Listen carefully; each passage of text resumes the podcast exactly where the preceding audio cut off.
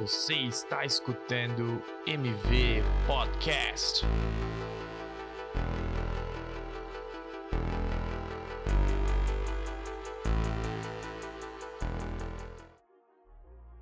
Olá, pessoas! Sejam muito bem-vindos a mais um MV Podcast. Aqui quem vos fala é Thiago Tonos. E nesse episódio especificamente, a gente mudou um pouquinho a forma de apresentar o tema para vocês. Abrimos espaço para as nossas convidadas e elas tomaram conta junto com a nossa querida UX designer Carla Tapia. Então, nossas convidadas nesse episódio foram Mariana Alves, Product Designer, Patrícia Gonçalves, UX Writer, e Aline Rocha, UX Researcher. Todas elas mulheres, negras e designers. O grande foco desse episódio é mostrar para vocês e dar uma visão diferente daquelas que vocês já estão acostumados. E os temas que a gente abordou falam principalmente sobre diversidade, sobre inclusão, sobre acessibilidade, mas também sobre como a gente pode exercitar de fato essa empatia que tanto se fala nesse setor que a gente trabalha. Certo? Convido vocês a pegarem um caderninho, uma caneta, Tomem nota, a conversa ela tá um pouco longa, mas vale muito a pena vocês escutarem um pouco dos insights que a Mariana, a Patrícia e a Aline trouxeram pra gente, tá bom? Bom podcast para você e a gente se vê.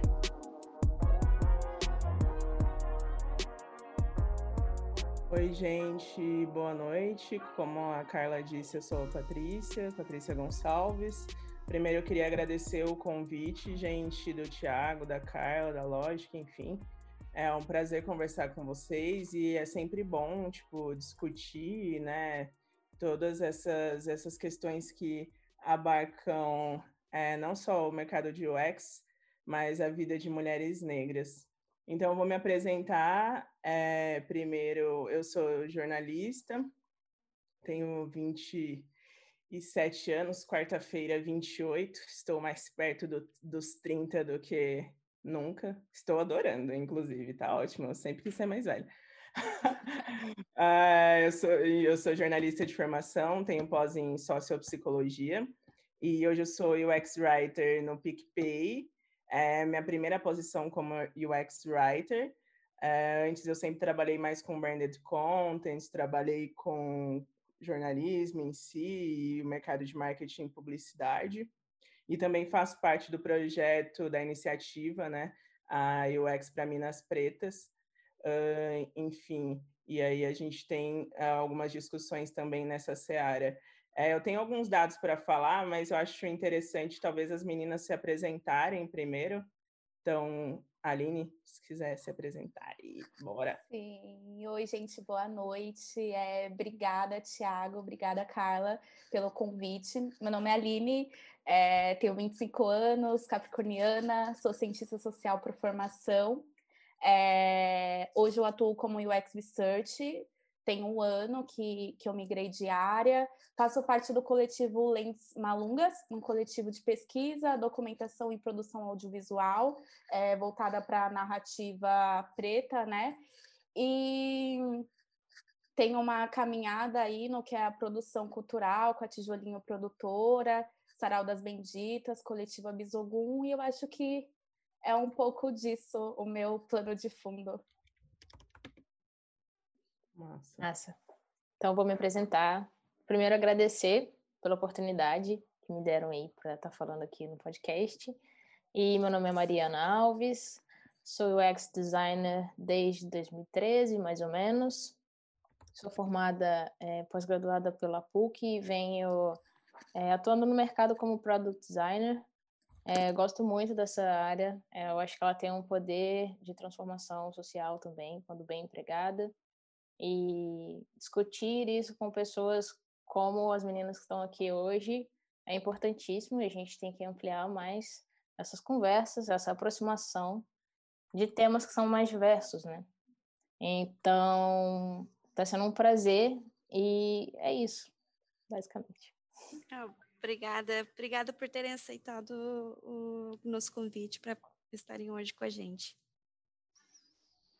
Massa, valeu, Carla. É, como eu tinha dito, então, né, a nossa ideia hoje é promover um pouco sobre a discussão é, sobre equidade no mercado de UX, e aí eu queria dizer um pouquinho do porquê que a gente está falando sobre equidade, né, e não sobre diversidade e tudo mais. É, eu acho, eu sempre defendo, na verdade, assim, é, nos, nos locais que, que eu costumo discutir e tal, profissionais ou não, que a diversidade por si só, ela, ela não resolve problemas, né? Então, tipo, é, por mais que a gente coloque muito essas questões das minorias e tudo mais, é, ali, toda vez que a gente vai discutir sobre a inserção de pessoas no mercado de trabalho, é, a gente já está numa certa diversidade quando a gente está no mercado, é, mas essa, quando a gente fala de diversidade de pessoas LGBTs, pessoas negras, pessoas com deficiência e tudo mais, é, por si só ela não se resolve, né? Porque seria muito fácil se todas as empresas elas colocassem, e o que acontece muitas vezes, colocassem essas pessoas ali e isso resolvesse o problema, mas o problema ele é mais estrutural, né? Que o que a gente costuma dizer. Então, é, a equidade, ela traz um pouco dessa questão de que todas essas pessoas que são consideradas minorias, né, bem entre aspas aí, é, que elas gostariam de ter uma equidade perante outras pessoas. Então, por exemplo, mulheres é, que ganham menos do que homens, é, pessoas com deficiência que as pessoas duvidam da capacidade delas perante uma outra pessoa que não tem uma deficiência, pessoas LGBTs pela LGBTfobia, pessoas negras, enfim, pelo racismo e tudo mais, né? Então a equidade ela traz um, um, um outro patamar, eu acho, de discussão para a gente entender qual, em que momento a gente conseguiria e como a gente conseguiria chegar até essa equidade, né? A gente dá voz para essas pessoas. E aí eu queria ler é, três camadas de dados aqui para a gente abrir essa discussão, porque que a gente traz isso especificamente para falar do mercado de experiência do usuário, que lida é, justamente com pessoas, né? É, então, segundo a pesquisa Panorama UX é, de agora, de 2020, da Zoli, apenas 15% das pessoas são pardas e 5% são negras nessa área de experiência do usuário UX. Isso mostra que apesar da gente ser 50% da população brasileira, né, pessoas negras, poucas dessas pessoas conseguem uma boa capacitação, é, vagas, frequentam espaços que promovem esses eventos aí da área. Um outro dado bem interessante, pensando que muitas vezes né, a gente está muito ligado a essa questão do mercado de tecnologia, a Preta Lab, junto com a OLAB, que também é uma organização aí de pesquisa, levantou que apenas 20% dos entrevistados conhecem projetos que envolvem mulheres negras e indígenas com tecnologia. Então, como existe uma ausência de também pessoas é, promovendo e pensando esses temas. Uh, a Ernest Young fez um estudo também que registrou que as empresas é, elas tiveram 30% de diversidade de gênero e 20% no nível sênior. E as empresas que elas é, exerceram, né, colocaram isso como um objetivo, apresentaram melhores resultados financeiros na comparação com as demais. É, então, onde há mais diversidade, é, a chance de um crescimento é, sustentável e lucrativo é 1,4 maior do que outras empresas que não possuem essas questões de diversidade. E, e, eu acho interessante esse dado porque ele coloca a diversidade no nível senior, porque muitas vezes quando essas empresas ela, elas dão esse pontapé de começar a pensar a cultura da empresa e tudo mais, essas pessoas elas acabam ficando por muito tempo em nível pleno, júnior, estágio e tudo mais. Então, é, a liderança e o nível senior, ele, ele ainda está bem distante, né? E aí, tudo isso para a gente falar, então, quem somos nós, né? Depois que a gente se apresentou, mas agora eu acho que um quem somos nós, um pouco mais do porquê que a gente caiu nesse mercado, né? Como, que, como a gente veio parar aqui, literalmente, é, já que a gente tem é, algumas narrativas aqui diferentes. E aí, é, eu queria contar brevemente como, como isso aconteceu comigo. Como eu disse, eu migrei para UX em novembro é, então, né, não tenho nenhum ano aí na área. E eu entrei muito porque eu vim do mercado de comunicação e o mercado de comunicação ele tem uma, de, uma certa defasagem de salários, eu diria. E, e para além disso, ele tem uma certa dificuldade, eu acho que de avançar um pouco mais nessas questões.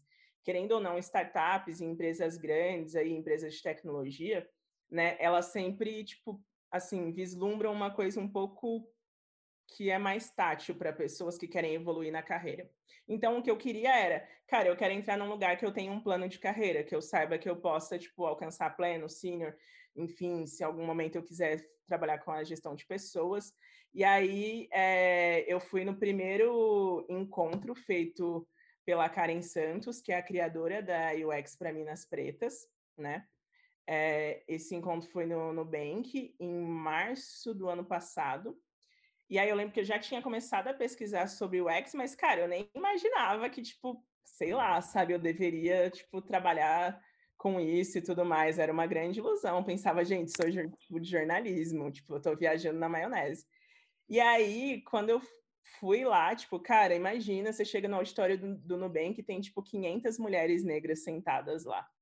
E aí eu falei, puta que pariu, né? Primeiro, tipo, já foi o, nossa, sonho de princesa, várias mulheres ali e tudo mais.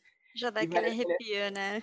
Nossa, com certeza. E eu lembro que eu cheguei atrasada, assim, literalmente estavam as 500 mulheres sentadas. aí eu fiquei, tipo assim, caramba, que, que interessante, né?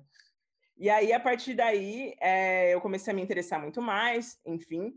E como contrapartida, eu, conheci a Karen, comecei a entrar no, no grupo de Facebook que existia, e a Karen falou: ai meu, eu preciso de uma redatora, porque eu tipo, preciso escrever umas coisas, divulgar nas redes sociais, e a contrapartida seria você tipo, ganhar algumas bolsas de escolas parceiras. Eu falei, beleza, fechou. Tipo, e aí o que rolou foi que eu fui me capacitando muito rápido, porque, tipo, como o grupo ainda estava crescendo, né? Tipo, as bolsas iam para várias pessoas e tudo mais. E aí eu fiz, acho que até o meio do ano, é, três cursos seguidos de research, de writing e de usabilidade. E para além disso, eu comecei a ir muito nos meetups. Então, tipo, tinha uma menina que ela falava assim: "Ah, se a Patrícia não tá, o meetup não começa".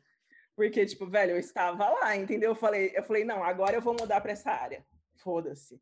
Tipo, Você cara. foi crescendo junto, né? Exato, porque começou a me brilhar os olhos, porque, tipo assim, eu, não, eu também não me via muito mais nesse mercado de comunicação. Eu trabalhava é, numa ONG de direitos humanos, veja bem. então, assim, foi um pouco um choque e, ao mesmo tempo, tipo, uma certa determinação, assim. É, e aí, é, eu, assim, eu coloquei aqui, né, para a gente discutir um pouco quais foram as minhas primeiras impressões é, quando eu comecei a fazer essa trajetória. E a minha primeira impressão foi, gente, este mercado é tão exclu é, é, exclui as pessoas, né? Exclui, e, tipo, não está incluindo nada do que eu imaginava, porque tinha toda uma história de empatia e tudo mais, né? No papel parecia diversidade, é diversidade, não sei o quê, como a publicidade, como a comunicação em geral. Daí eu já fiquei, ok, né? Tá tudo bem, Patrícia.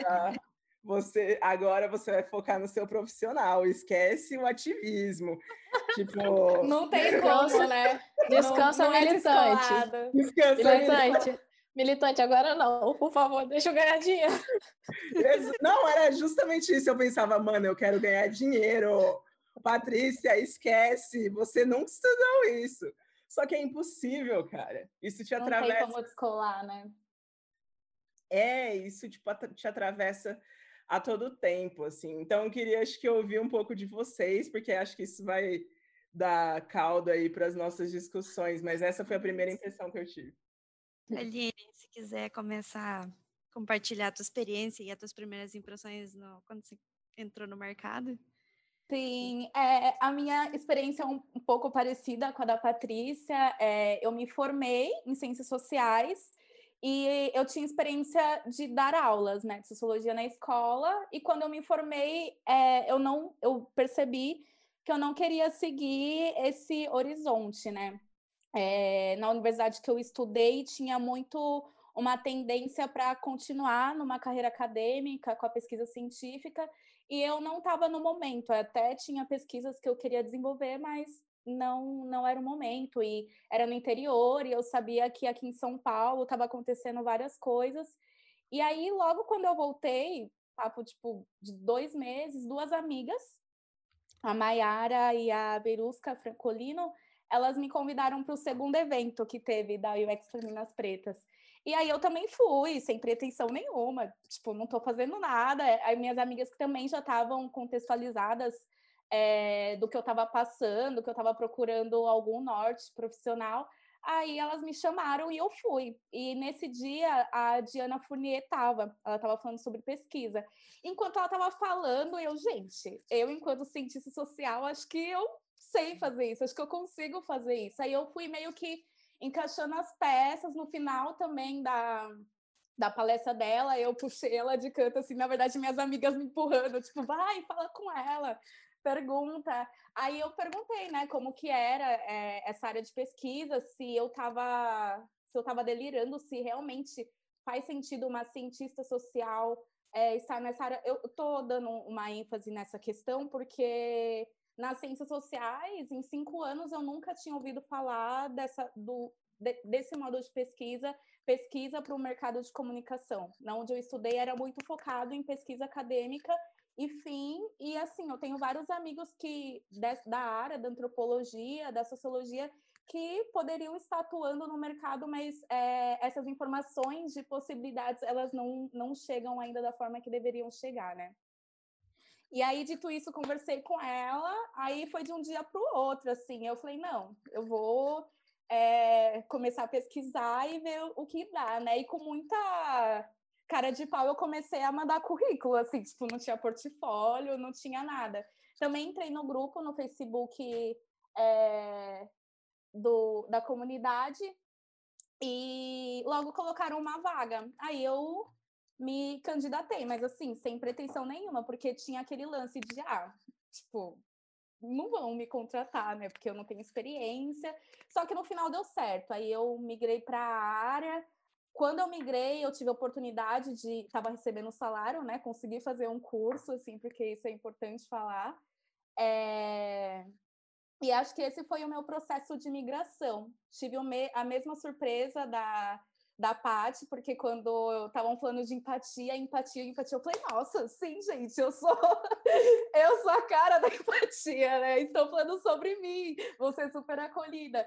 Só que, na verdade, é isso que ela comentou, né? Um discurso totalmente bonitinho, bem, bem delineado, que qualquer pessoa compra. Mas aí eu percebi que não é não é tão bem assim que as coisas estão dadas. E isso também me deu mais vontade de continuar e fazer parte e também de ter a possibilidade de colocar o meu olhar sobre isso, né? De, de questionar e talvez tentar ajudar conforme as minhas possibilidades e limites, né? Porque também não tem. Acho que é um pouco que a Paty trouxe no começo. Não é porque eu tô na área que eu vou mudar a área, né? Eu, enquanto uma mulher preta, não, não tenho forças para fazer isso sozinha. Eu acho que é um, uma caminhada que tem que ser pensada estrategicamente conjunta com outras pessoas pretas, principalmente. Mas é basicamente isso, a minha inserção, na verdade, no, nesse universo. Legal. É, Mariana, compartilha com a gente. Então, minha história, né? É, eu já tenho 32 anos, né? Então, sou mais velha aqui do, do grupo. E eu me formei em design gráfico lá em 2011. Então, eu naturalmente acabei. É, não rolou bem uma migração, né? Foi, foi mais uma escolha, talvez, porque várias profissões elas sofrem essas mutações, né? É, então, eu acho que a galera da comunicação, como a Paty falou, também é, a gente, designers e, e a galera da comunicação sempre foram muito próximos, então. Então eu me formei em design gráfico e aí eu depois que eu me formei, como eu sou do interior, eu pensei, cara, agora eu preciso ter mais oportunidades. Então, tenho que ir para a capital. Qual capital eu vou? Para São Paulo ou para o Rio de Janeiro, né? E aí eu me identificava mais com o Rio, e aí eu fui para o Rio. E aí, chegando no Rio, foi um, um boom, assim, na minha cabeça, né? Porque a mentalidade das pessoas da capital é, é bem diferente. É, você consegue ter mais perspectiva, eu acho. Mais inspiração para você é, entender que você também pode ser alguém e tal. Então, comecei todo esse processo, e aí minha, meu, minha, meu foco sempre foi é, melhorar meus estudos, né? Porque eu venho de uma família que todo mundo aqui em casa sempre valorizou e priorizou a educação, né? Meu pai sempre falou, tipo, podem tirar tudo de você, mas conhecimento é uma coisa que ninguém leva, então, é, quando eu chego no Rio, a primeira coisa que eu faço é depois que eu conseguir me estabilizar financeiramente, eu vou procurar continuar o estudo. Aí eu consegui entrar na pós da PUC, isso para mim foi muito importante. Porque eu nunca consegui entrar num, tipo, né, numa faculdade, tipo, de nome, essas coisas assim. Porque eu nunca acreditei muito que eu era a pessoa para estudar e etc. Aquela coisa do, do, da impostura, né? E aí foi bacana porque é, na pós, no, no, meu projeto final, eu mandei muito bem, tirei um 10. E na graduação, eu lembro que eu fui, assim, escorraçada pela banca. As pessoas simplesmente não acreditavam no meu projeto. Na época, eu era web designer. Então, eu sempre me preocupei muito com experiência do usuário e tal. E quando eu tirei um 10 na PUC, eu falei assim, para uma pessoa, né, tipo, menina negra e tal, assim, eu falei assim, caraca, cara, que massa. E aí aquilo me, tipo, me deu muita muita assim, poxa, você pode, sabe? Mas ainda assim, quando você chega no mercado, e aí você olha quem quem faz o, o mercado, né? Você sempre aquela a única preta do rolê, a única preta da turma da sala da graduação, a única preta da, da foto da formatura da PUC, a única, enfim. É, mas graças a Deus eu, eu tive esse privilégio de estudar e então, desde então, eu venho trabalhando com o X. E minhas impressões da área hum, é bem isso que as meninas falaram, assim, a gente tenta se adaptar, né, porque é, é majoritariamente branca, você olha para a liderança, liderança é sempre um homem branco, e existe todo um, um, vou falar esquema que parece até, mas toda uma estrutura em que essa rede de homens brancos estão sempre se beneficiando. E aí, quando surge um UX para as minas pretas, cara, tem que ter mesmo, porque eles não vão olhar para a gente e ajudar a gente. Se a gente não fizer nós por nós, não vai rolar, sabe? Então, inclusive, eu estou muito feliz de estar participando disso agora, porque eu sempre estive muito imersa nesse ambiente é, branco. Por, por um lado, é ótimo, porque eu tive a oportunidade de trabalhar com o que eu me formei, o que eu queria, mas, por outro, eu, eu, eu vejo toda essa diferença e esse movimento que está surgindo agora é super importante. Não, ótimo. Eu eu percebi assim que vocês três, até pelo que vocês conversaram, que a gente já conversou antes de, de começar a gravação, é, vocês têm um comum o X para Minas Pretas, né? E a parte é coordenadora da, da iniciativa. Então, se você puder comentar para a gente é, por que, que existe, a importância da comunidade, né? Claro, claro. É, eu acho que, é, só complementando aí o que as meninas é, falaram e tudo mais, né? Eu acho que essas primeiras impressões elas dizem muito sobre o que a gente é, tenta passar para as meninas na comunidade, né? Então, na verdade, a comunidade ela, ela surgiu depois que a, a Karen tem uma trajetória também de, de vir do design gráfico e ela começou a, a, a participar de eventos e cursos e tudo mais e começou a perceber justamente o que a gente está falando aqui, cara, tipo, não tô vendo pessoas como eu, tipo, tá complexo aqui, o que, que eu posso fazer, né? E aí, tipo, nisso ela começou a conhecer outras pessoas E aí ela chamou para esse primeiro evento do Nubank. Só que, tipo, meu, é, ela fez um formuláriozinho no Google, né? Ela não esperava que, tipo, 500 mulheres se interessassem. Então, isso é bem interessante, né? Porque mostra como também a gente está em busca de conhecimento a todo tempo, né? É, como as mulheres estão se movimentando para para se comunicarem, para se formarem, para se capacitarem. Então, a comunidade ela vem na, com a ideia de empoderamento, né, de, de fazer com que essas mulheres tenham cada vez mais vontade de fazer isso. Então, também vem com uma questão de compartilhar conhecimento. Então, algumas ações que a gente faz, é, a gente consegue parcerias com algumas escolas, escolas grandes, é, que, que dão formações de UX, para que a gente tenha bolsas e tudo mais, e a gente vai é, meio que filtrando e conversando com essas meninas. Para além disso, a gente tem toda uma rede de apoio que tem mais ou menos cerca de 300 mulheres aí no grupo do Telegram, né? A gente tem dois grupos em que eu, todo tempo a gente está postando vaga, discutindo e tudo mais. Eu acho interessante é, que a gente também é, saia um pouco do campo de trabalho e a gente já teve eventos sobre saúde mental. É, semana passada a gente selecionou 10 mães negras para que elas falassem como a maternidade atravessa a vida dessas mulheres que estão no mercado de trabalho, né? Sendo mulheres negras num mercado totalmente diferente. Então, é, a gente começa a entender a importância dessa comunidade, de como, tipo, as narrativas elas são diferentes, né? E a nossa vida pessoal, a nossa saúde mental é, e, e, profissional em si, ela acaba interferindo em muitas coisas. Então a gente se articula aí, é uma rede feita por e para mulheres negras.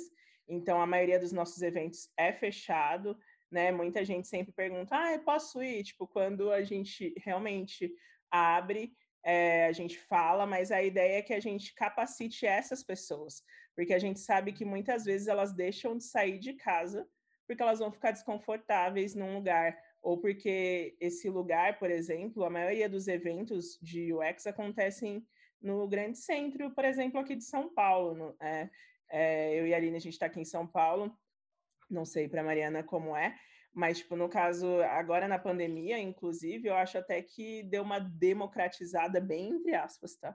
Mas do fato das pessoas terem acesso a esses eventos, porque eles acontecem, tipo, cara, no centro de São Paulo e a galera mora duas horas do centro aqui, né? Então, enfim, isso, isso por si só já é uma, uma exclusão e tudo mais. Então, situações assim, eu acho que para dizer sobre a importância, eu acho que a Aline também pode contar um pouco mais, que ela já participa dos eventos há um tempo, mas é tipo, cara, é, esses dias a gente se mobilizou porque tinha uma menina criando um portfólio e ela simplesmente, tipo, o computador dela parou, ela falou, cara, não, não tenho dinheiro, tipo, não tem de onde tirar essa grana.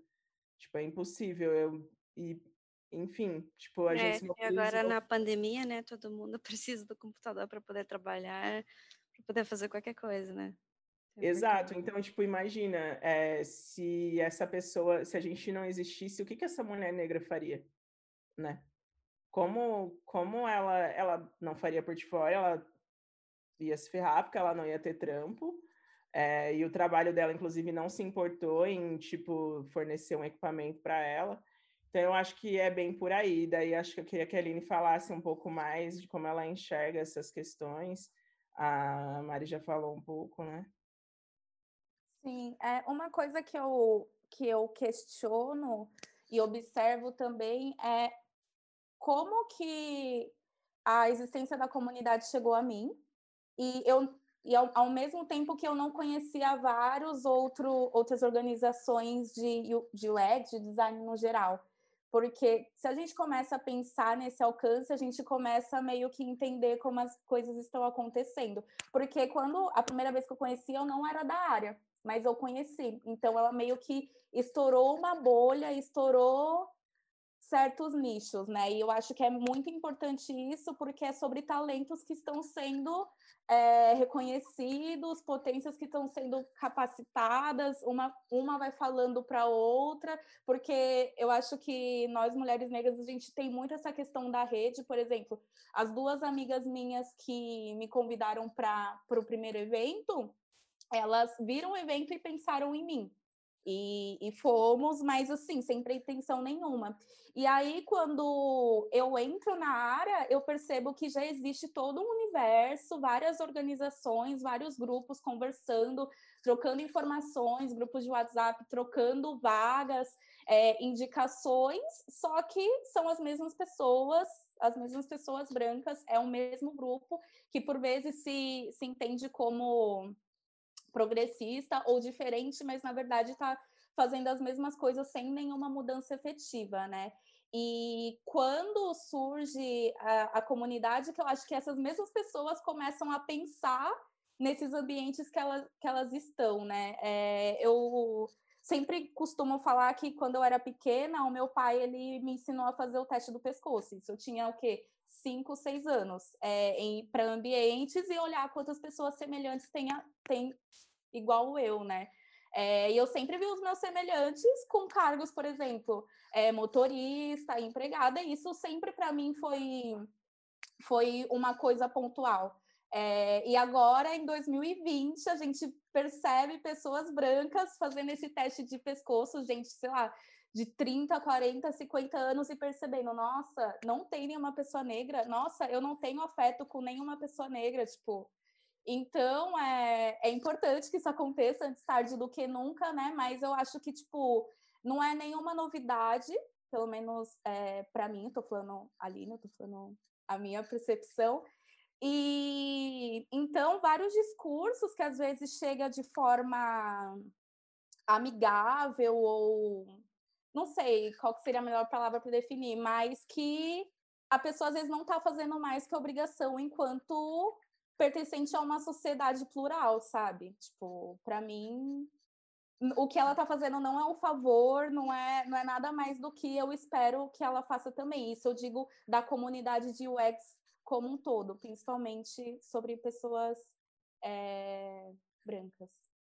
É, ah, queria... Teve alguém no, no, no chat, o Valdir Gon, falou que ações como esta valorizam as questões das mulheres negras no Brasil. Gente, Valdir é o meu pai. é dessa grande moral. Ou é o meu pai ou é meu irmão, porque eu não sei, porque os dois são Valdir Gonçalves, um é Júnior, outro não é. Mas é um dos dois. Ah, ai, adoro, adoro. A família apoiando, assistindo o podcast. O que eu ia é, ressaltar é porque a gente, a gente. Acho interessante as pessoas fazerem uma reflexão é, política mesmo, porque a gente briga tanto e exige tanto da, do Estado, um posicionamento político, é, toda essa luta. E a gente, eu queria que as pessoas entendessem, principalmente as pessoas que estão na posição de poder, entendessem que está na mão delas também fazer a diferença política e social. É, não é um problema do presidente. Cara, é um problema seu também. Tipo, se a sua empresa não não está é, colaborando para a sociedade, porque tem um monte de gente desempregada e tal, mas tem os números, né? Esses desempregados têm cor, sabe? Então, como é que é isso? É, então, é, começar a praticar aquilo que as pessoas colocar em prática aquilo que se discursa muito, né? Que se levanta muitas, muitas bandeiras, pinta-se cores de logo, é, tudo colorido nos meses e Black Lives Matter. E então vamos fazer realmente, né, botar em prática, é, se aproximar dessas pessoas, dessas lideranças, tipo a Karen, tipo a Patrícia, tipo a Aline, e ouvir e aprender. Esse, acho que é um, um grande passo seria esse também, tipo, ouvir quietinho, ouvir, aprender. E, e Mari, é, só para acrescentar uma coisa que eu penso que logo quando eu entrei, todo esse discurso de empatia, né? Porque a empatia é você se colocar no lugar do outro, né?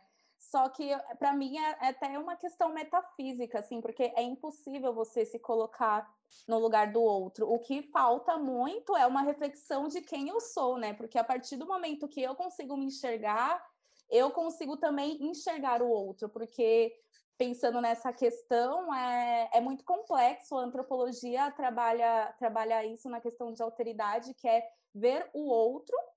E isso é muito problemático, porque no processo de colonização foi esse o argumento, né, de que o outro era um outro e várias questões que englobam esse outro, de colocar num lugar é, de subalternidade, mas eu acho que falta muito essa reflexão de, ok, ela é um outro, eu sou um outro, só que você, essa outra pessoa, precisa também se reconhecer e ver tudo que engloba ela, né? E não, às vezes a pessoa fica focada no, ai, eu vou ajudar essa comunidade, ai, eu vou ajudar essa pessoa, eu vou fazer isso, porque eu tenho empatia, tenho simpatia, eu tenho tudo isso, só que ela não tá olhando para ela, não tá revendo os privilégios dela e tá seguindo o baile achando que tá tudo lindo, só que é só Não. um exercício de, de autorreflexão, sabe? E eu acho que tem uma questão também que é, é a gente fala, você falou aí da, da, colonização e tal, da gente descolonizar esse pensamento, né?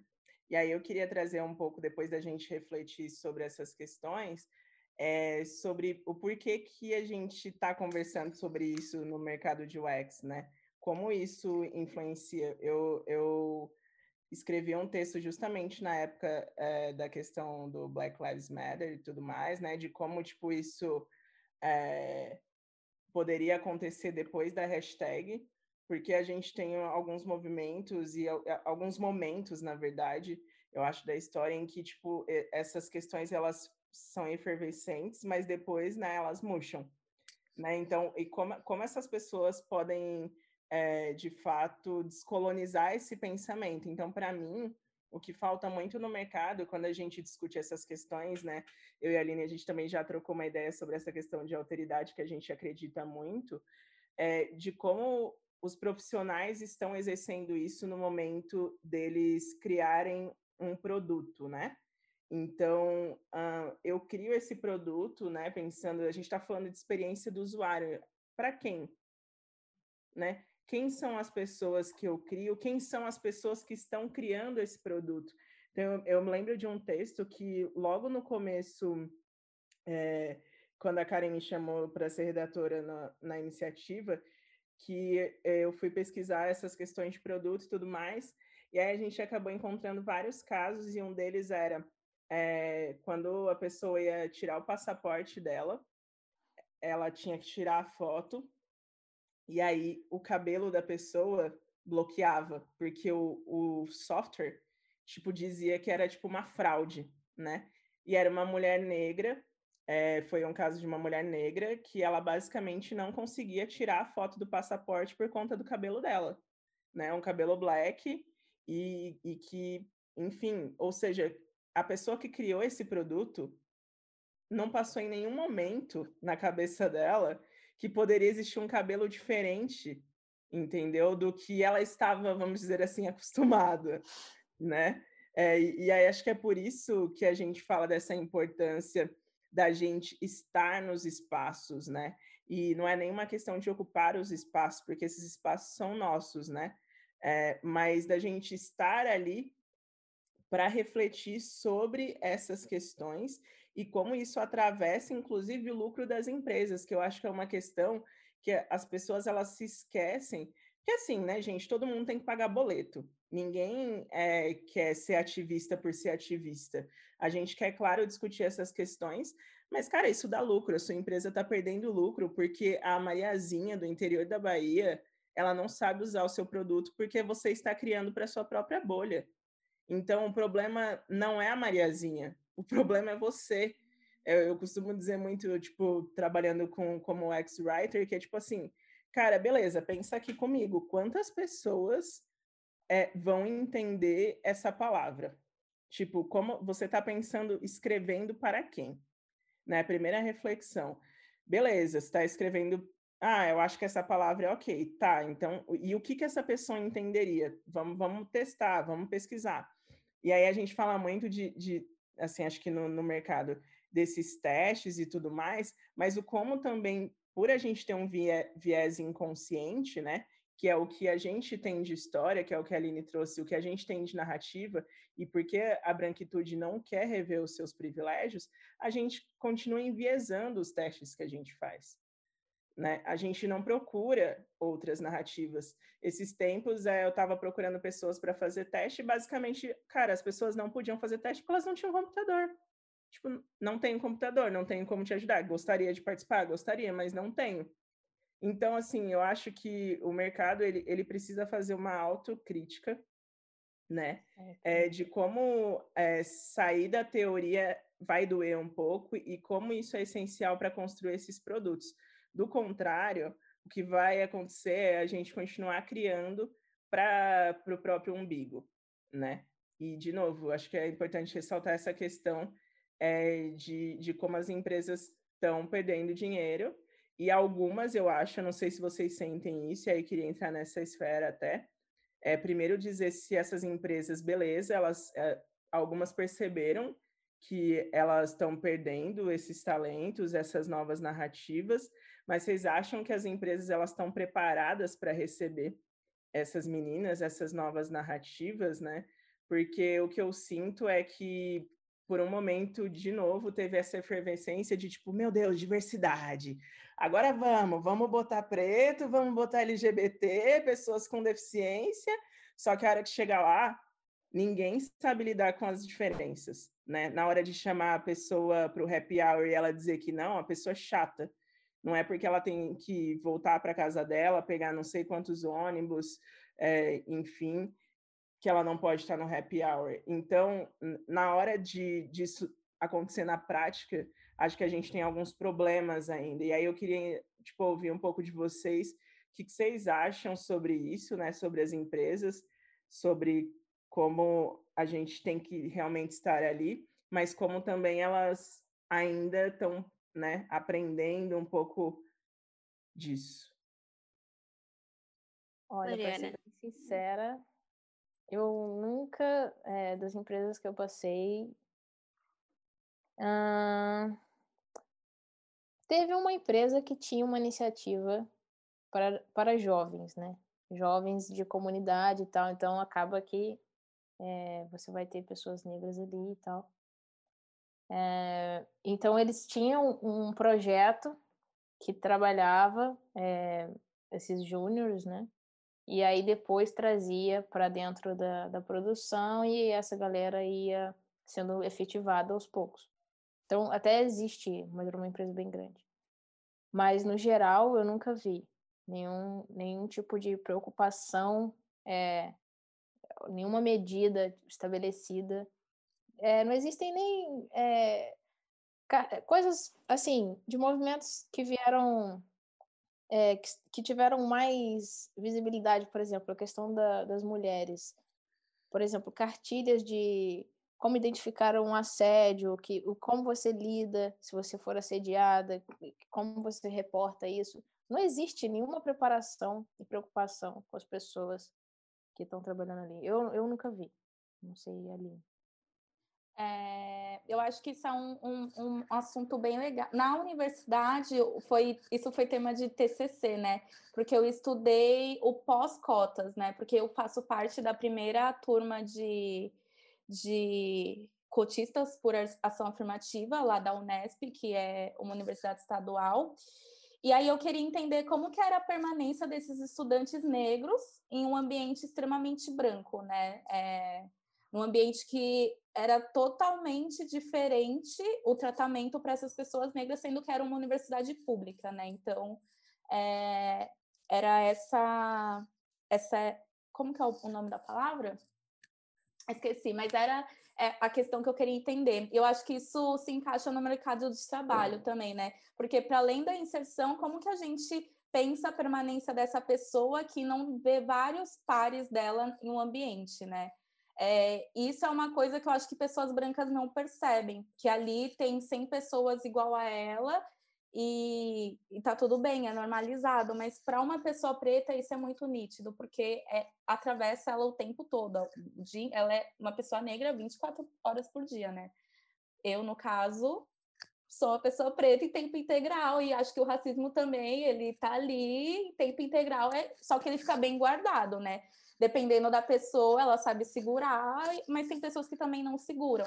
Então a gente tem que pensar nisso. É, eu posso contar com o RH caso eu sofra um racismo na empresa? Ou ela vai achar que eu estou sendo louca, exagerada? Eu tenho eu tenho abertura para falar isso com o gestor ou eu estou sendo dramática, sabe? Eu acho que é muito sobre isso. Então, tem todo esse movimento que a Paty falou de urgência, a gente precisa empregar 10 pretos. Precisa para ontem se vira. Acho que chega assim na RH, às vezes contrata, só que tipo as pessoas não sabem lidar, sabe? Tipo, isso que ela comentou sobre o computador é, é extremamente importante em tempos de home office, a empresa oferecer os materiais necessários para a pessoa continuar trabalha, trabalhando, porque não é todo mundo que tem um Mac em casa, não é todo mundo que, que tem um escritório, que tem uma cadeira de gamer, sei lá, que seja, sabe? É, isso é muito importante, tipo, só que as pessoas elas não pensam em todos esses vieses porque é uma complexidade extrema, elas só olham ali no raso, tipo, ah, agora tenho pessoas negras na minha empresa, vou tirar uma foto dela para postar lá no LinkedIn, né, que minha empresa é super inclusiva, e acabou, só que não é bem por aí, né? Então, eu acho que é, tem quem está disposto a, a ir nesse corre tem que estar realmente disposto a pensar a saúde mental dessas pessoas, porque é isso, tipo, pensar mercado de trabalho não só na, na área do design, mas eu acho que, no geral, assim, para pessoas pretas, ainda é um campo que muita coisa tem que ser discutido, principalmente entre nós, é, pessoas pretas, porque às vezes acontece uma coisa comigo que eu acho que é só comigo, mas aí eu vou conversar com uma colega minha e ela já passou por uma coisa igual. Eu falo, bom, então não é algo particular, né? Tem algo aí que precisa ser revisto. E eu fico muito triste que às vezes essa discussão parte de nós, pessoas pretas, que estamos é, sofrendo, sofrendo com isso, né? Não com quem está é, causando isso. Então fica meio que como, é, como se eu tivesse que resolver a culpa do racismo, sendo que eu não sou eu que faço o racismo, né? O racismo é um problema de, dos brancos.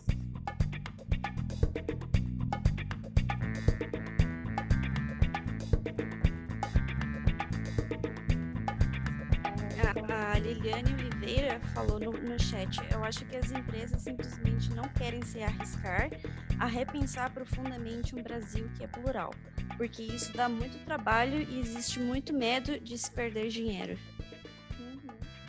É, eu acho, eu acho que na verdade não é nem que elas não querem se arriscar. A grande questão é que eu acho que tem muita sujeira por trás em alguns momentos. Porque é, eu, eu, assim, eu tenho para mim que a partir do momento que essas empresas começam a repensar essa cultura, elas começam a descobrir que os próprios funcionários são racistas, que os próprios, os próprios funcionários são LGBTfóbicos e tudo mais. E aí isso dá trabalho, entendeu? Porque, na verdade, cara, vocês acham que os acionistas e tudo mais, eles não sabem o quanto eles poderiam atingir? É, o, o Kabengele Monanga, né, que tipo, é, é um, um, professor da USP, ele fala muito sobre o fato do racismo ser um plano perfeito, né?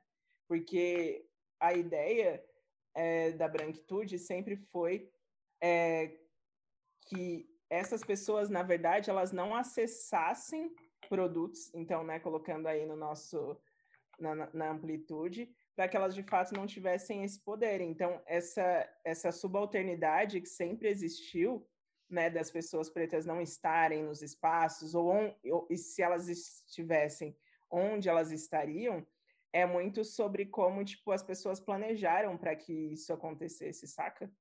Tipo, tem toda uma estratégia ali para que a gente se sinta mal, é, para que as pessoas duvidem e a gente duvide da nossa própria capacidade. E aí, o, o que a empresa não quer mexer é numa questão de cultura. e que hoje cada vez mais tem sido latente não só falando sobre pessoas negras, mas falando sobre assédio, né, sobre machismo e todas essas questões. Por quê? Porque é, você passa mais tempo no seu trabalho do que em qualquer outro lugar. E aí isso começa a te atravessar, e aí você começa a perder funcionários bons, você para de lucrar e tudo mais. Então, é, eu acho assim que é, se as empresas elas, elas não se prepararem para receber essas pessoas, elas vão perder grandes talentos e, de fato, elas vão começar de novo a perder dinheiro. Então, é, eu não sei se, assim, no LinkedIn, pelo menos, que é uma rede que eu uso muito, eu percebi que, tipo, a galera deu um, opa, vamos dar uma acordada, sabe? Tipo, brevemente, mesmo que isso tenha sido pontual, mas eu acho importante isso ter acontecido naquela rede, que é uma rede que fala sobre mercado de trabalho, né? Eu acho que a gente nunca teve tanta gente ali discutindo sobre isso. Agora, o, como vai ser a manutenção disso, né? É muito cansativo, às vezes, para a gente, a gente tem que ficar cobrando isso das pessoas. Eu acho que essa é uma reflexão que a gente faz muito, né, como pessoas negras. O tempo todo a gente tem que puxar esse assunto, o tempo todo a gente tem que cobrar, o tempo todo a gente tem que ver se, tipo, a gente vai ter que ser estratégico na hora de falar sobre o assunto ou não. Enfim, e aí isso é, me fez pensar um, um outro ponto aqui, né, que eu queria também entender das meninas e falar um pouco mais de como essas empresas também elas estão pensando a questão dos, das pessoas que são júnior ou estagiárias, né? Porque eu acho interessante também dizer que, por exemplo, tanto eu quanto a Aline, que já que estávamos em áreas diferentes, a gente tem outras narrativas, né? A gente tem outras experiências e elas não excluem as, essas outras experiências. Então, é, é, eu acho que, tipo assim, quando você entra como júnior, né? essas pessoas elas precisam estar preparadas também e abertas para ensinar essas mulheres negras, essas pessoas negras, e precisam estar preparadas também para ouvir um pouco dessas outras experiências e, e, e como isso também adiciona é, na vida e no dia a dia da empresa, na construção das coisas. O que, que vocês acham, meninos? Maria, acho que dá para você começar agora. Eu achei que a gente tinha falado desse ponto antes. então, eu não sei. É... Não sei, eu queria O que foi a tua experiência quando você pegou estágio na, na empresa? Então, é porque eu não, não cheguei a pegar estágio.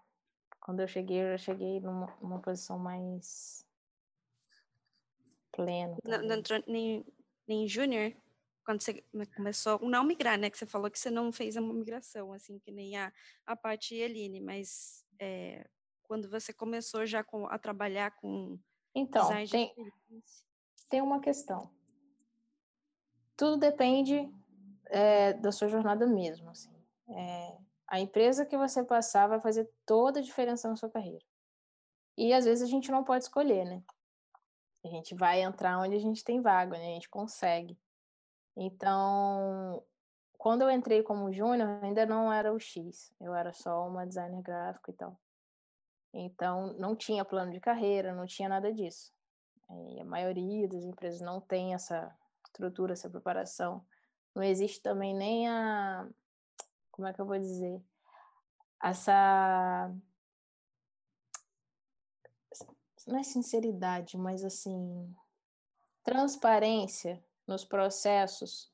Por exemplo, quando você entra, você está fazendo uma entrevista de emprego e tal, e aí quando eles te perguntam ah, qual a sua pretensão salarial, é, o, o ideal seria que a vaga já viesse com a descrição do salário.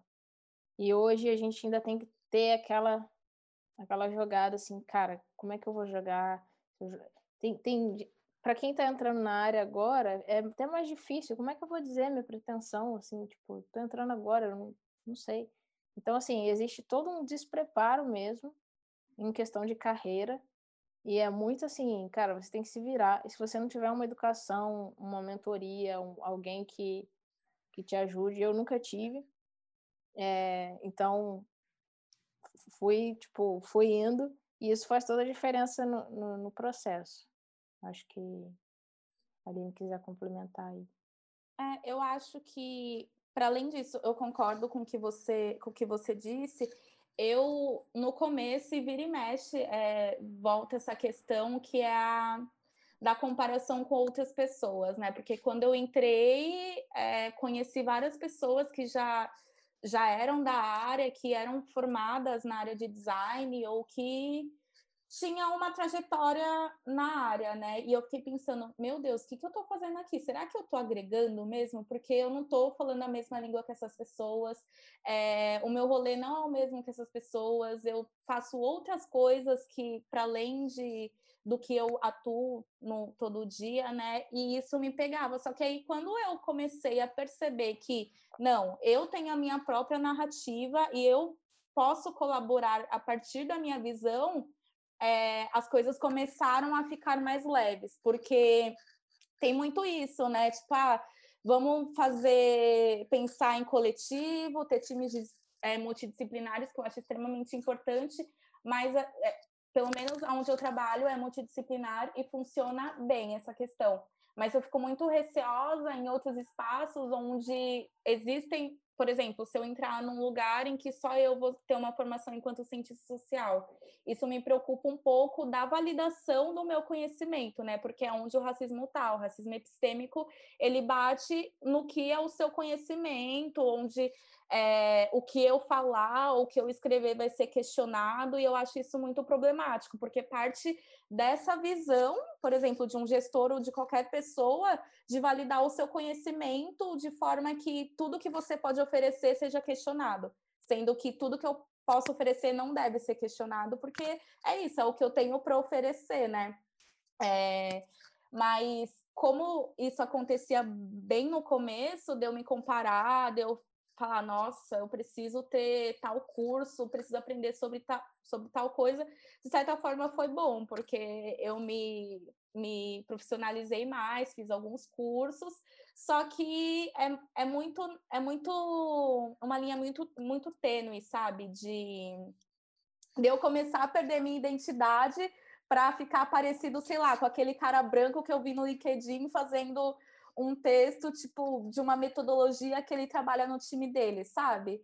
E eu não sou UX, eu sou UX Research, mas eu também sou muitas outras coisas, sabe? Eu posso, sei lá, escrever sobre poesia, eu posso falar sobre cinema, e eu não falo disso 24 horas por dia, por exemplo, como várias pessoas no LinkedIn ficam lá o dia inteiro falando. A minha vida não é só sobre isso, sabe? Eu acho que isso é o mais importante, ainda mais no meu contexto que eu trabalho com pesquisa, né? Então, tipo, eu meio que tô atenta em várias coisas, porque não adianta eu ir lá falar com uma pessoa bitolada no, no que é o design, sabe? Sem saber o que está acontecendo no país, um contexto, sabe? De, do que está acontecendo. Então, acho que é muito isso, uma a gente ter uma perspectiva é, como que eu posso dizer, um leque maior das nossas próprias potencialidades. Né? Isso, a gente se vê enquanto potência e se vê enquanto uma, uma pessoa que pode colaborar e não estar ali como uma, ai, espero que eu possa ajudar, sabe? Tipo, saber que você tá ali para somar, tipo, Exato. Eu tenho um ponto sobre isso que é a gente, como a gente entra na área, a gente precisa se, se basear em alguém, né? Infelizmente, essa referência ainda é toda homens brancos e tal, né? nesse padrão que você comentou. E eu acho que uma, uma coisa que eu tenho aprendido muito é isso, a gente não se nivelar por menos, sabe? A gente realmente escrever uma coisa melhor e mais rica, porque é essa riqueza que a gente está trazendo. Riqueza de conteúdo, de perspectiva, de inteligência, de flexibilidade, sabe? E, e o design, a disciplina de design, ela traz isso. É, é da raiz de você ter essa, essa, essa autocrítica. É sempre essa coisa de, de se melhorar, sabe? Então, vai super de acordo. A gente tem que realmente ter esse cuidado para a gente não se nivelar por esse cara palestrinha que fica lá e tal, sabe? A gente tem que que quase é. sempre é bem mediano, né? E a gente às vezes nem consegue se encaixar porque a gente tá no nível a mais. Aí você, você fica lá, nossa, por que, que eu não sou igual? Tipo, sendo que você é mil vezes melhor, sabe? Você não teve a oportunidade de, sei lá, é, se comunicar da mesma forma que ele, porque tem muito isso, sabe? Um padrão de comunicação, um padrão de linguagem. Aqui vamos usar várias palavras em inglês. E se você não falar, você não está entendendo nada, sabe? Sendo que não é bem por aí. Exato. E eu acho que justamente é a gente sempre, assim, algumas pessoas têm uma zoeira que a gente queria ter muito autoestima do homem hétero branco, né? Quando, na verdade, a gente deveria ter a nossa própria autoestima, porque a gente não quer ser essa pessoa, né? Tipo, a gente quer basicamente trazer justamente o que é o diferencial, e eu acho que é isso que faz a gente estar tá ali trazendo o que eles não veem e o que eles não fazem, o que eles não convivem. Esse é o diferencial de ter pessoas negras em equipes, né, ou minorias, enfim, mulheres, é, de pessoas LGBTs, pessoas com deficiência, porque o que a gente percebe é que por mais que essas pessoas elas tenham mil cursos, falem inglês fluente e tudo mais, é, quando eu tenho certeza que quando é, elas vão fazer uma pesquisa, por exemplo, elas pedem muitas, muitas coisas preciosas dos seus usuários, porque elas olham ainda com esse esse viés de que, tipo, meu, aprendi na teoria e vou exercer ali, sabe? Quando o negócio é, é para além disso, que é uma parada que eu falo sobre a questão da linguagem simples, que eu ressaltei ali no começo. Então, tipo, cara, eu, eu, preciso entender essa pessoa. Não tem como, não tem como eu pensar só aqui, tipo, se eu vou fazer o duplo diamante ali, tudo que eu aprendi e tudo mais. E eu acho que é, continuando nesse papo, a Aline falou de uma coisa, né, sobre essa, essa questão muito da síndrome da impostora, que às vezes a gente discute e tudo mais, e sobre o, o, o inglês como exclusão. É, o inglês, para mim, quando eu entrei nessa área, né, foi uma parada que, tipo, eu falei, cara, acho que deu ruim, tipo, ferrou. Tudo que eu aprendi de inglês até agora, enfim, é, serviu para nada, que eu não tô entendendo nada que essa galera tá falando, sabe? Tipo, eu tava em um outro... ele tem muitos termos em inglês, né? É, é toda essa, essa área de design e inovação tem muita palavra, termo em inglês. Aí e... realmente que não traz um conhecimento fica meio perdido. Não, mas eu acho que a questão não é o, o grande problema, na verdade, para mim, não é o fato de ter os termos em inglês. Beleza, se ele, eles existem, legal. Mas um, é, por que, que as pessoas nunca traduziram essas palavras? Tipo, gente, inglês não é a, a, a nossa língua nativa, não sei se as pessoas sabem, né? Olha, né? E... eu, eu, eu me deparei com uma vaga, que é a descrição da vaga é no Brasil, a empresa é no Brasil, e a descrição era em inglês, e no início da descrição vinha essa vaga é descrita em inglês, porque nós acreditamos que um bom profissional dessa área tem que saber inglês. Então, é isso. E aí vem a descrição da vaga em inglês. E dane-se. E é isso. É, aí, eu, é assim, para quem faz um trabalho de UX de verdade, sabe que isso não é o mais importante. O usuário é o mais importante. A pluralidade que a gente está discutindo aqui é o mais importante. É, e Cara, a gente... surreal isso. Surreal volta para aquela questão da normalização, né, do que é normal para essas pessoas e é bem elitista também, né? Tipo, quem que, tipo, a formação dessa equipe é uma formação elitista porque você não está pensando, tipo, numa pessoa que não teve oportunidade de fazer um curso em inglês e às vezes até teve por exemplo, porque tem umas vagas que precisa ser inglês avançado, né? Então não adianta nada você fazer inglês, tem que ser ou é. inglês avançado. É. Então, Quem fala inglês tipo... fluente no Brasil, gente? É, então, fala inglês. Porcentagem então, muito pequena. Então, acho que é até meio que um filtro, sabe? Será que eu vou querer estar nessa. Tipo, óbvio que eu vou, porque o salário tem que ser muito a mais, né? Mas, tipo, eu acho que eu penso bastante nessa questão de como eu vou me sentir, porque também às vezes não vale a pena, né? Eu tá ali ganhando super bem e mais da metade do meu salário ter que pagar em terapia, sabe? É, a gente já está é. chegando no fim, acho que agora do podcast. Aí, como pergunta final, eu queria que vocês é, falasse um conselho ah, para as mulheres negras que estão começando nessa área de UX. Qual que seria? Conselho. Pode começar, Patrícia. Olha só, pessoal, gente, só porque eu sou canceriana, adoro dar um conselho.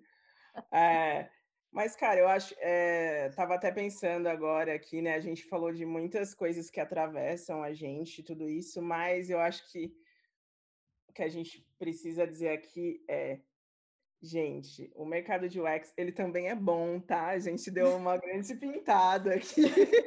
Falou muita coisa. Tem a gente, olha que ótimo exemplo. A gente, a gente jura que gosta da área, só que tem os seus mas. É, exatamente. Eu acho que, tipo, é, cara, assim, eu, eu realmente tenho, tenho tido uma experiência muito legal de estar num time que realmente pensa questões junto. Então, assim, de fato, é, foi a primeira vez que eu me senti em equipe, sabe? Que equipe fez sentido para mim em UX. Então, eu acho que isso é uma coisa importante. Eu não estou dizendo que isso vai ser igual para todo mundo e para quem está chegando e tudo mais. É, mas eu diria que às vezes em alguns lugares existe sim um pouco dessa questão de você, tipo, participar de cerimônias diferentes, né? colar muito post-it na parede, né? Ficar três horas discutindo um assunto e tudo mais. E eu acho que para quem vem de outras áreas, é, de fato, você tem algumas vivências bem interessantes. As minhas dicas, é, e até, tipo, que eu acabei esquecendo de falar na época, na, na hora, na verdade, que a Mariana comentou, a comunidade de writing, ela é bem forte, principalmente aqui em São Paulo. Então, para mim, era isso. Eu ia em todos os meetups, eu conheci muita gente. Então, tipo, cara, quando eu entrei no PicPay, eu passei a mão no telefone, liguei para uma menina e fiquei uma hora com ela falando no telefone.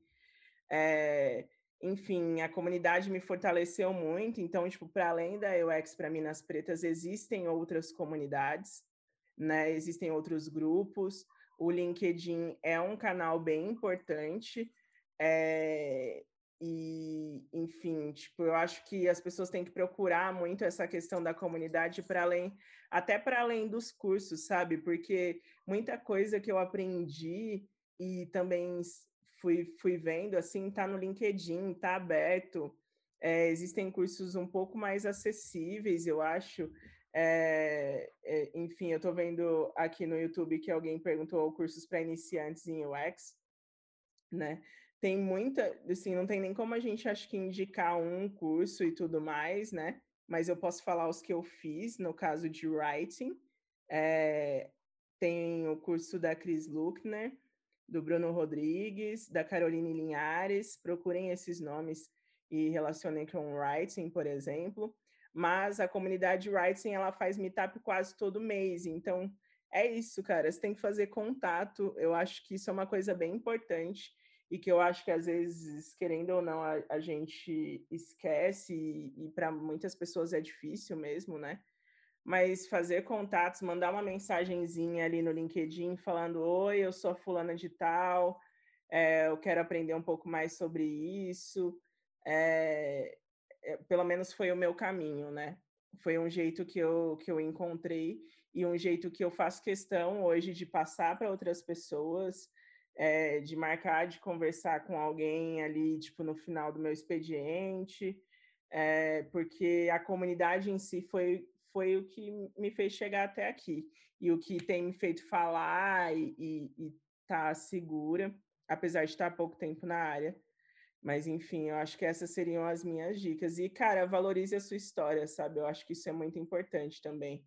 É, a gente falou aqui dessas questões, às vezes, das empresas não estarem preparadas e tudo mais, mas tem muito recrutador que realmente está começando a valorizar a sua história. Então, cara, conte é, da, da sua perspectiva passada, é, tenta relacionar isso com a área de como você tipo melhoraria a vida de um usuário de acordo com as suas experiências eles realmente estão começando a valorizar o que a galera gosta de falar em inglês como soft skills. é. que é basicamente as suas experiências que não estão extremamente relacionadas só ao seu nível profissional. Né? Então, isso é muito importante. E aí, para além disso, de como você conta e de como você se prepara para uma entrevista nesse aspecto. Então, até eu chegar e migrar, eu participei de quatro entrevistas. Então, tipo assim, na quarta eu já estava sabendo todos os termos em inglês que eu não sabia, já estava ali dando um check em tudo que a galera falava. E, enfim, acho que essa é a minha dica. Confio em vocês. Acho que vocês é, são potências. Eu, eu acredito que existem diversas mulheres negras que são talentos que ainda precisam ser descobertos e que vão mudar completamente as estruturas do que a gente imagina sobre mercado de experiência do usuário no Brasil.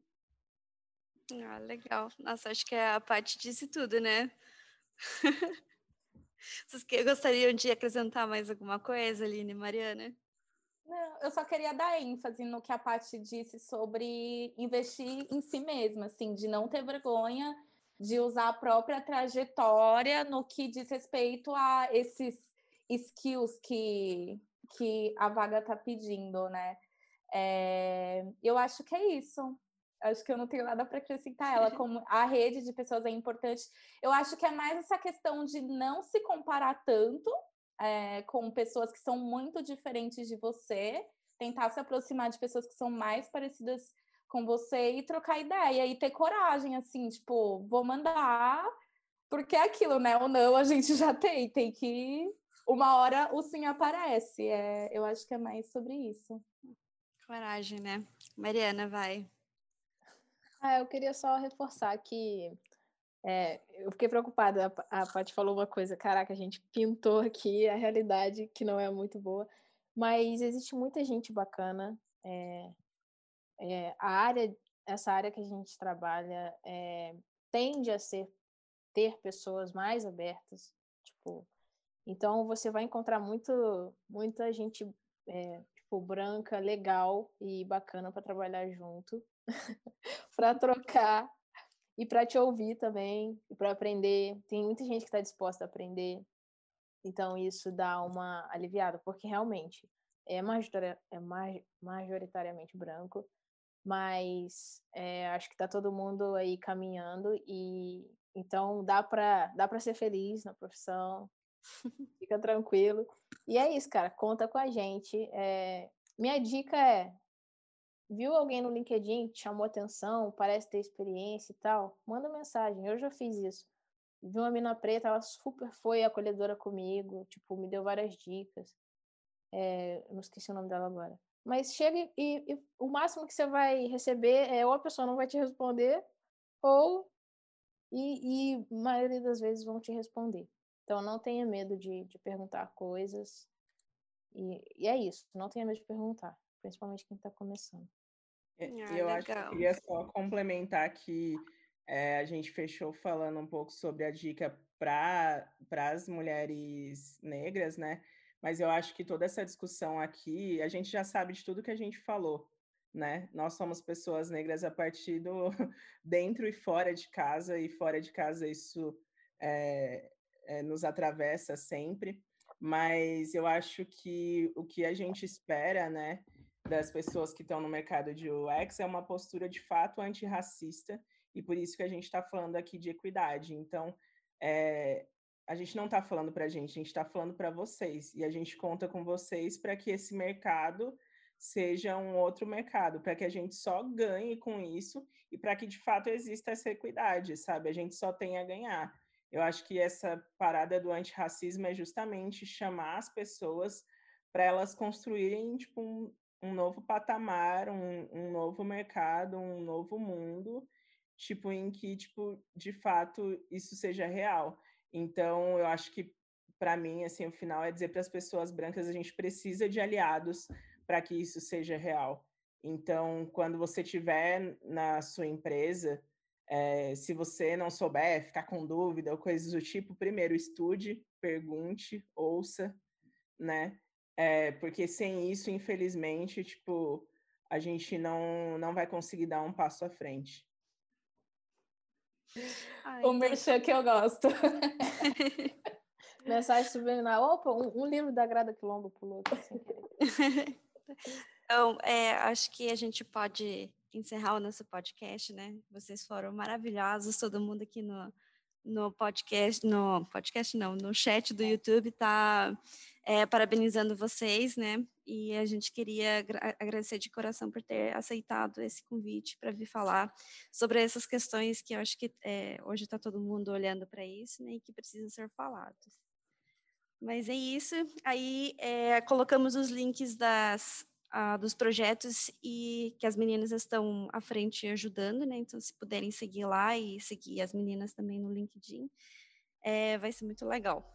Mas é isso, né? Obrigada por estarem com a gente e não percam os próximos episódios do MV Podcast. Obrigada, gente. Obrigada, Obrigada, gente. gente. Valeu. Muito bom. Tchau, tchau.